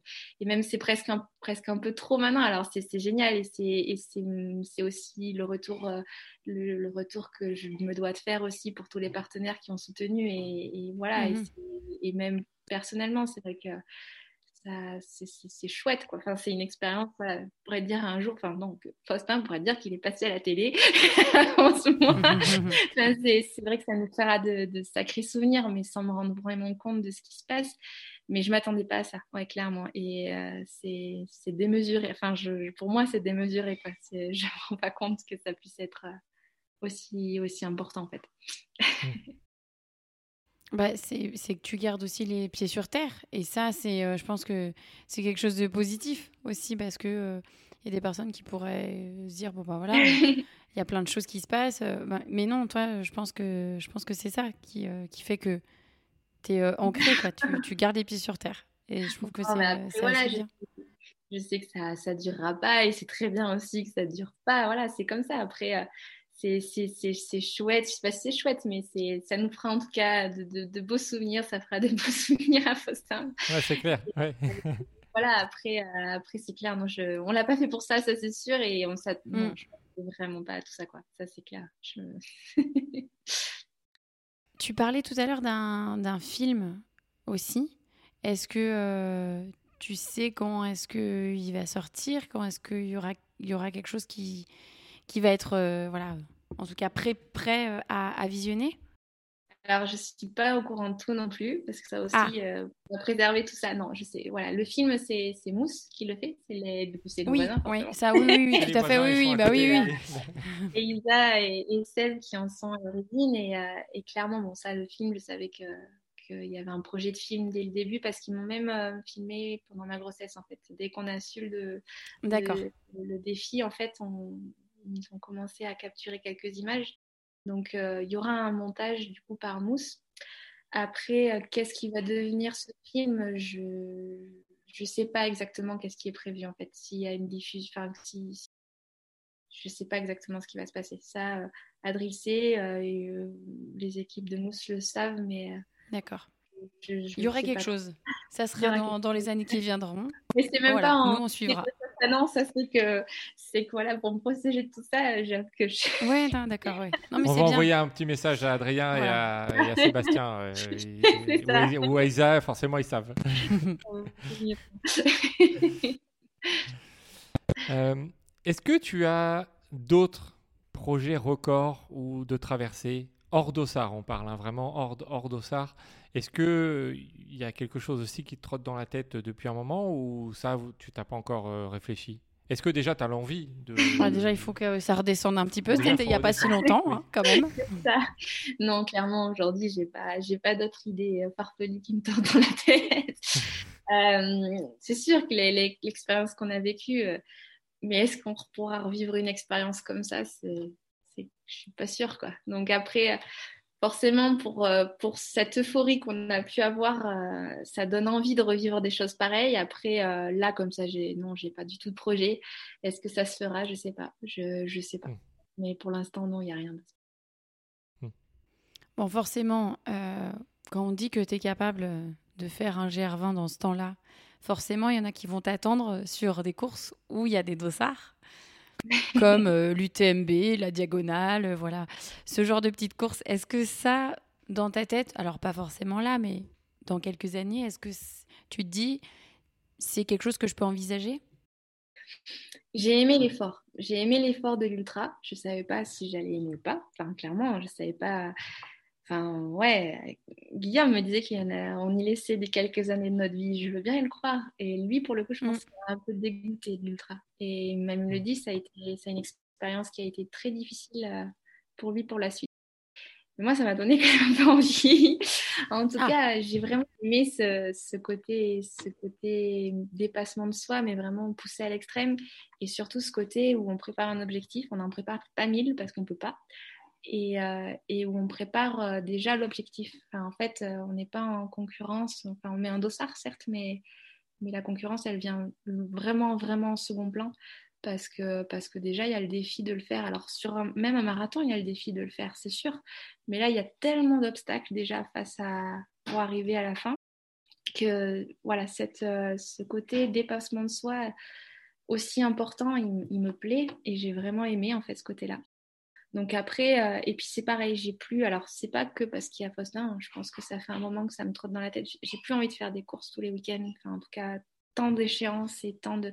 J'ai adoré et c'était génial de faire, des manches, de faire le Golden, de faire le, Skyrunning, ça a été vraiment chouette parce que ce circuit, bah, mine de rien, ils font goûter aux courses les plus belles, ils font goûter à, la plus belle des... Voilà, des des concurrences, en tout cas des voilà, on, a il y a des plateaux de folie c'est génial, mais j'ai plus envie de ça. J'ai, voilà, mm. des courses qui ont été extra et qui ont été géniales et j'en garde un super souvenir, mais j'ai plus envie de faire ça. Et du coup, l'idée d'essayer quand même, parce que j'aime ça et j'ai envie de continuer à courir, de peut-être plus en faire moins, mais de vraiment préparer un objectif d'ultra, ouais, ça me tente, ça me tente vraiment. Et forcément, euh, bon, la Diag, euh, j'avais reçu un mail comme quoi je m'étais inscrit à la Diag en janvier. c'est pas moi qui m'étais inscrit. Qu'est-ce qu'il a fait encore, Adrien Aïe, aïe, aïe. Parce que forcément, il fallait s'inscrire. C'est des courses où il faut s'inscrire. Je l'envisageais clairement pas avant, du tout. Là, on va s'y préparer. Alors, on verra. Voilà, on, y va. Je sais pas si c'est trop ambitieux. Sur, donc, cette, année. cette année. Ouais, ouais, ouais. On y va cette année. Je sais pas si ça va passer. Je sais pas. Mais on le tente. Après, euh, après voilà, euh, une course qui me donne vraiment envie aussi à faire plus tard, ce serait peut-être l'hard rock. Euh, ah. Après, c'est la course, Moi, je t'aiderai. Je t'aiderai. c'est vraiment une course qui me fait envie. Après, et forcément, l'UTMB fait partie des courses. Après, c'est pas un graal en soi de faire l'UTMB, mais c'est plus par bah, parce que c'est une course de référence aussi. Il faut pas se leurrer. Hein, ça reste la course de référence. Donc on verra plus tard. Mais bon, on mmh. verra. on a noté. Hein. On, va, suivre ça. Euh, alors l'ultra, l'ultra, ça, ça, a du mal à attirer les femmes. 10% hein. euh, au départ de l'UTMB, euh, guère plus sur les autres ultras. Qu'est-ce que toi, tu aurais envie de dire aux femmes qui nous écoutent pour les motiver à se lancer? Toi, tu es une femme, tu es maman tu t'es lancé, c'était l'inconnu, mais tu l'as fait, tu t'es lancé et finalement pour une, belle réussite. Qu'est-ce que tu aurais envie de leur dire aux, femmes qui, hésitent à, se lancer? Alors c'est bizarre parce que, hum, pourtant, enfin, je sais pas si c'est un trait féminin, un trait masculin, parce que c'est vrai que d'un côté, euh, D'ailleurs, j'ai eu quelqu'un qui m'a, voilà, une interview il n'y a pas très longtemps justement pour mon ressenti par rapport à ça, c'est que les mmh femmes a priori, serait peut-être plus performante sur cet effort-là, à la fois physiquement, à la fois métaboliquement. À un moment, alors on ne sera pas au point d'aller euh, d'aller jouer avec les grands, mais on va peut-être arriver à, être à, avoir des capacités, des, des, performances qui vont peut-être se rapprocher un peu plus des performances féminines. Alors pourquoi les femmes vont moins là-dedans? Je ne sais pas trop parce que pourtant moi j'aurais tendance à dire que ça peut être un trait féminin à aller faire de l'ultra. En tout cas c'est ce que je pense par rapport à nous, enfin à mon ressenti perso, parce que c'est vrai que ce côté dépassement de soi, ce côté pas forcément compétition. Alors après, je suis pas sûre que ce soit, enfin, la non-compétition soit un trait féminin parce que voilà, il y a des filles qui sont très compétitrices. Mm. Mais, euh, mais en tout cas, je, ça peut être un attrait parce que, encore une fois, je pense que vraiment, le, après, chacun y va dans, de sa façon d'être, mais je pense que déjà de la compétition, enfin, l'objectif en soi de le terminer et de le faire bien et d'aller au bout de, la, de ses performances, c'est déjà un objectif en soi. En tout cas, je pense que c'est comme ça. Et puis cette capacité un peu de résilience, d'essayer de, un moment, y a, ça va pas, mais il faut se dire que ça va revenir. Et c'est vrai que à un moment, ça revient. Ouais, est-ce que ça peut être euh, un côté, féminin que euh, voilà peut-être plus que, masculin je sais pas. Mais en tout cas euh, voilà moi je pense que si une fille se, mettre à l'ultra ce côté vraiment euh, performance en tout cas recherche d'aller au-delà de ce qu'on est capable de faire je trouve que c'est vraiment chouette. Après peut-être le seul écueil et c'est ce que j'aurais pas pensé en fait avant d'avoir Faustin c'est c'est le côté à un moment donné il faut quand même s'entraîner longtemps et alors ce qui a été mm, mm. bien, c'est que j'ai fait des blocs, c'est que j'ai pas toujours couru 6 euh, heures, hein, loin de là. Mais, euh, mais c'est vrai qu'une femme qui a un travail, qui a un petit, ben, le temps, c'est un peu ce qui nous manque. Et c'est vrai que en plus, cette, cette privation et cette, euh, de se dire je vais m'entraîner longtemps et au détriment d'être avec le petit, c'est pas facile à gérer. Et donc ça, ça serait peut-être, peut-être d'ailleurs, c'est ce qui freine, je sais pas, le côté à un moment donné, ben il faut, il faut borner tout seul, il faut, ça c'est un peu dur. Et c'est vrai que c'est un, paramètre que j'avais pas forcément envisagé avant Faustin et qui est un peu plus dur à gérer et qui serait peut-être, je sais pas, si c'est ce qui freine les filles à aller sur de la longue distance, je sais pas. Mais bon, je pense qu'elles ont leur, leur, euh, leur rôle à jouer et en plus elles ont des chances, je pense, d'être de pas trop mal se débrouiller. Il faut y aller. Alors, j'ai, moi, j'ai, deux statistiques hein, qui ont été euh, après des études. C'est que les femmes gèrent mieux l'allure que les hommes en ultra. Ça, ça, s'est avéré de, voilà, en, moyenne. Et, et au, au-delà de 195 miles, donc 200 miles, donc ce qui fait un peu, un peu plus de 300 km, les femmes vont en moyenne plus vite. Alors on le voit moins parce que quand il y a 5 ou 10% de femmes, bah, forcément elles, sont, un peu elles, sont un peu elles sont un peu noyées parmi le peloton, mais euh, au-delà de bon 300 km ça fait beaucoup quand même, mais, euh, mais disons que mais elles vont elles vont en moyenne un petit peu plus vite que les hommes. Donc voilà pour, pour dire qu'il faut il faut, faut, faut oser, oser se lancer et que qu'avec une bonne gestion euh, bah, elles, peuvent aussi arriver au bout des courses et elles, arrivent autant au bout des courses que les hommes. Je pense aussi qu'il y a une partie. Non, vas-y, vas-y, pardon. Non, c'est clair que je pense qu'en tout cas, les... enfin, physiquement et, mentalement, oui, il n'y a, y a aucune différence, voire au contraire, les filles sont peut-être mm. mieux armées que les hommes.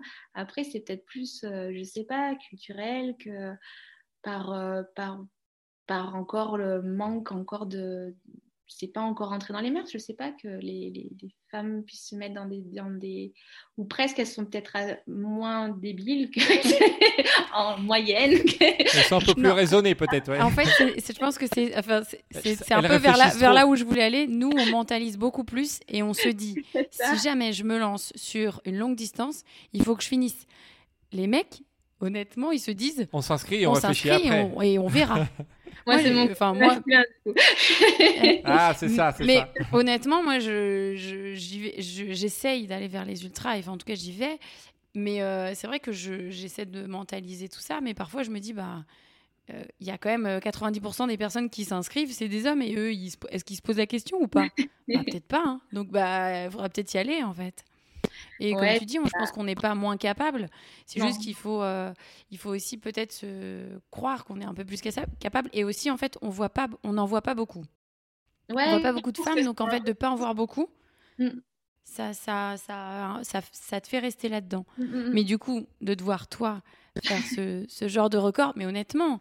Qui n'est pas très très loin des, des hommes, hein, quand tu regardes. Bon, euh, t'es pas, pas, euh, pas 10 minutes de François, mais en, en pourcentage, c'est pas non plus très très loin. Il euh, y, a, y, a Kylian qui est passé par là, euh, t'es pas très loin de Kylian, de Guillaume. donc, donc voilà, c'est Et ça donne, ça donne des références sur. Largement capable. Oui, puis ça donne des références pour d'autres femmes qui voudraient se lancer et se dire, ben, ok, il y, en a quand même qui ont ouvert le chemin, qui, montrent qu'elles y arrivent. Donc, pourquoi pas, pourquoi pas, pas nous? Alors, je pense pas qu'il va y avoir 50 femmes qui vont censées faire un record du, du, GR20, mais en tout cas, peut-être qu'il y en a qui vont se dire, ah bah voilà, il y a une nana qui a quand même testé un truc, c'est un truc de malade. Peut-être que je vais, euh, je vais essayer de, de, me lancer, moi, mon petit défi. Bah, tu le disais tout à l'heure, un marathon, un 20 km, un 40 ou, ou même euh, peut-être un 60 ou un 100. Bah, je pense que tu contribues à, à, faire que peut-être les choses, elles, elles, elles, évoluent. Même si tu veux pas le dire parce que tu es un petit peu timide. Moi, je le dis. et que tu veux pas trop te mettre en avant, mais ça, ça en fait partie, oui. Tu en fais partie, euh, forcément. Après, ouais, c'est plus visible. De toute façon, on voit que ça évolue euh, beaucoup sur les trails aussi, en général. C'est vrai qu'il y a mm. de plus en plus de filles euh, qui, qui, se. C'est vrai que jusqu'à présent, et après c'est peut-être franco-français aussi, hein, c'est vrai qu'on est assez... Euh, oui, allez, par exemple en Australie, c'est 30 à 35% de femmes qui sont au départ d'ultra. Dans d'autres pays, c'est 20-25%. Donc oui, en France, on est particulièrement bas en stats.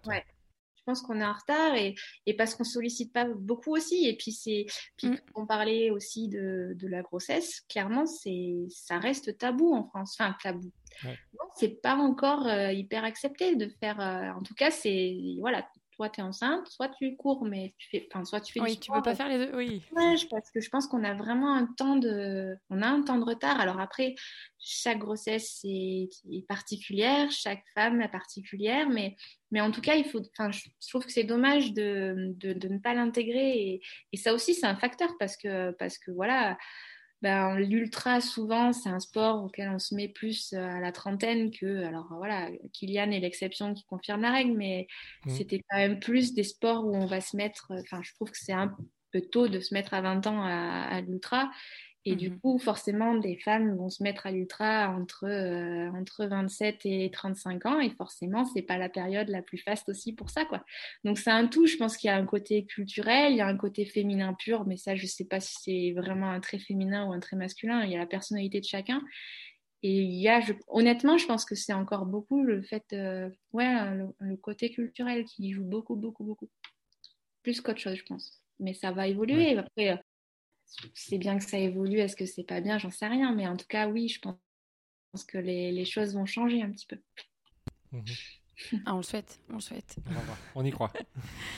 Euh, maintenant, on va passer aux questions qu'on pose à chacun de nos invités. Est-ce que tu as un objet fétiche que tu emmènes avec toi euh, dans toutes tes courses, tes aventures? Bah, c'est pas vraiment un objet. Il y a Adrien ou Faustin maintenant. Ah. non, non, alors, alors, alors sur toi.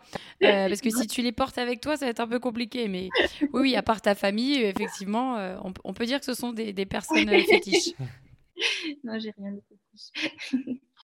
si tu devais rencontrer Anne-Lise, qu'est-ce que tu lui dirais? Oh là Je sais pas je sais pas trop ce que je lui dirais. que, qu'il faut profiter, que c'est, une belle période en ce moment qu'on est en train de vivre et qu'il faut, je pense qu'il faut continuer à la vivre et qu'il faut profiter encore. Qu'est-ce que tu réponds à tous les gens qui disent que tu es une ouf? bah, je réponds euh, oui et non, oui. Après, ils ont le droit de le dire. il faut vraiment. Déjà, il faut être un peu fou pour s'engager dans des épreuves comme ça. Et en plus, vu la casse musculaire qu'il y a pu y avoir à la fin de la course, peut-être qu'il y en a aussi un peu de la casse cérébrale. Donc, euh, on va pas faire les des lésions cérébrales. Elle était comment, Alice, à 10 ans? Euh, physiquement, je sais pas si j'ai énormément changé. Euh, ouais, c'était une petite fille euh, qui faisait du cheval et un peu sérieuse, très timide. tu fais toujours de l'équitation? Non, plus parce que j'ai pas le temps. Ah oui. J'aimerais monter un peu, voilà, monter de temps en temps à cheval, mais j'ai pas le temps. Euh, comment la famille euh, Séguré-Rousset voit aujourd'hui la, la Anne-Lise ah, ils, ne sont pas là pour répondre, mais. à ton avis? Je sais pas, je sais pas. qui me voit comme, comme je sais pas, quelqu'un qui, qui essaye de faire le max. En tout cas, j'espère. Après, après je sais pas trop comment ils me voient. J'espère qu'ils ne sont pas trop trop déçus de, de ce que je fais. On, a, on, on, leur posera la question. Ouais. le petit, c'est pas trop répondre encore. on va attendre un peu. Attendre. On va, attendre qu'il voit le film aussi. Que ah bah attends, il faudra, faudra que le podcast, on l'invite dans le podcast. Attends, attention. voilà, mal barré quand même. Il sait pas très très très bien encore. Euh, après, les prochaines questions, c'était du coup sur tes objectifs. Donc, du coup, on laissait un petit peu. Euh, diagonale, euh, diagonale en octobre et peut-être d'autres courses un peu mythiques Plus tard. Dans, les, dans les prochaines années. Les prochaines aventures, bah, ça va se construire petit à petit, on imagine. Est-ce que tu as une, une course folle?